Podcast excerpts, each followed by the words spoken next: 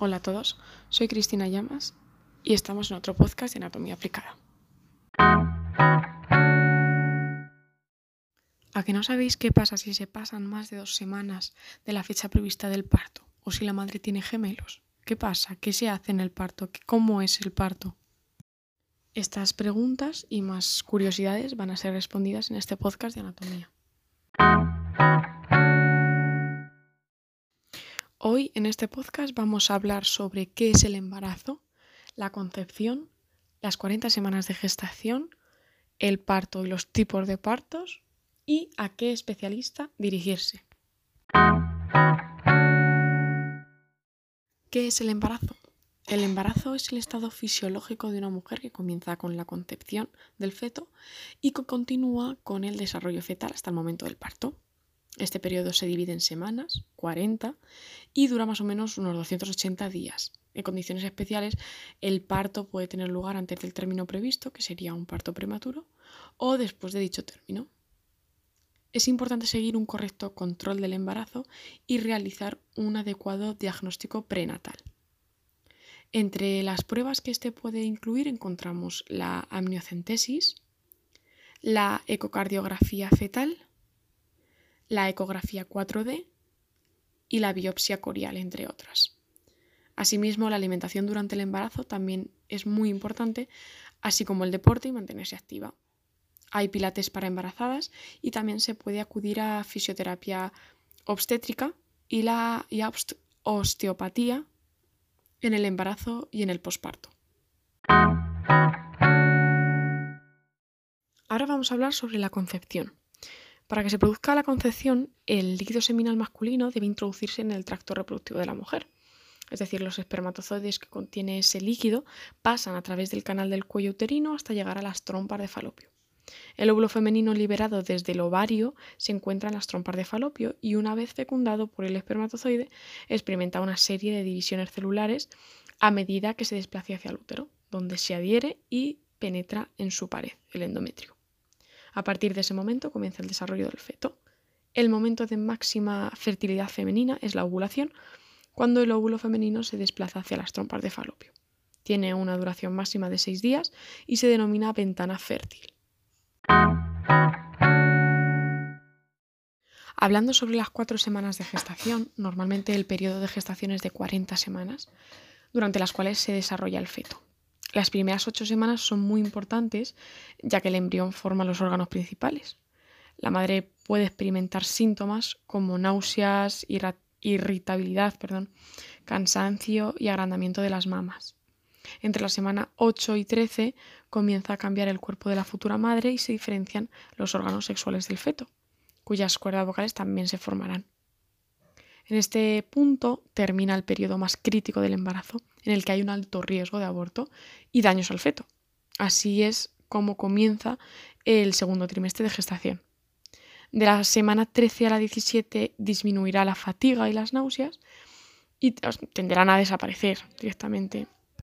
Y mientras el feto estará completamente formado. De la semana 17 a la 21 la madre comenzará a sentir los primeros movimientos del bebé entre la semana 21 y la 26, eh, el vientre empezará a ser bastante grande y podrá sentir las primeras contracciones uterinas. En este mes el bebé duplicará de peso, su peso, comenzará a abrir y a cerrar los párpados y empezará a hacer pequeños movimientos respiratorios. A partir de la semana 26 comienza el último trimestre de embarazo. El bebé crecerá más y más y entre la semana 30 y la 35 el bebé comenzará a posicionarse lentamente en preparación al parto. La madre comenzará a sentir dolor en la espalda y en el abdomen, así como contracciones uterinas más frecuentes. En el último mes de gestación, que es la semana 35 a la 40 más o menos, el feto alcanzará el desarrollo completo y por lo general se colocará en posición invertida con la cabeza encauzada hacia la cavidad pélvica. Ahora vamos a hablar un poco del parto o el momento en el que el niño es expulsado del cuerpo de la madre, que puede tener lugar de diferentes maneras. Encontramos tres tipos de partos, el parto natural, la cesárea y el parto inducido. El parto natural se produce de manera espontánea y la madre da luz al niño naturalmente. La cesárea se realiza cuando el bebé está en posición podálica, en caso de, de placenta previa, cuando hay sufrimiento fetal, o en caso de embarazo gemelar, cuando ha habido intervenciones uterinas previas y si hay riesgo para la salud de la madre o del bebé. Podrá programarse o ejecutarse con carácter de urgencia. El parto inducido se produce si pasan más de dos semanas o dos semanas desde la fecha del parto previsto o si hay riesgo para la salud del bebé y de la madre. El parto se induce manualmente y mediante la administración de oxitocina y la epidural.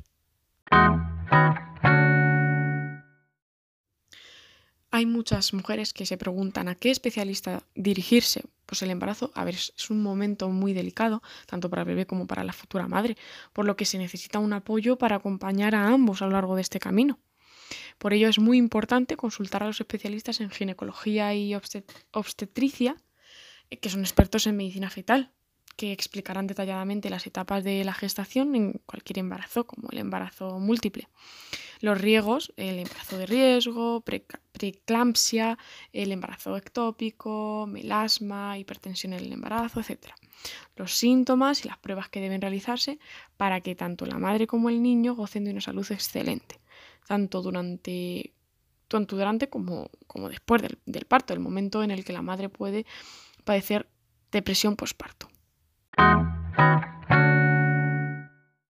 Ahora como resumen podemos decir que el parto dura aproximadamente 40 semanas, que hay muchas pruebas para llevar controlado el proceso del embarazo, que el momento de máxima fertilidad en las mujeres es cuando el óvulo se encuentra en las trompas de falopio.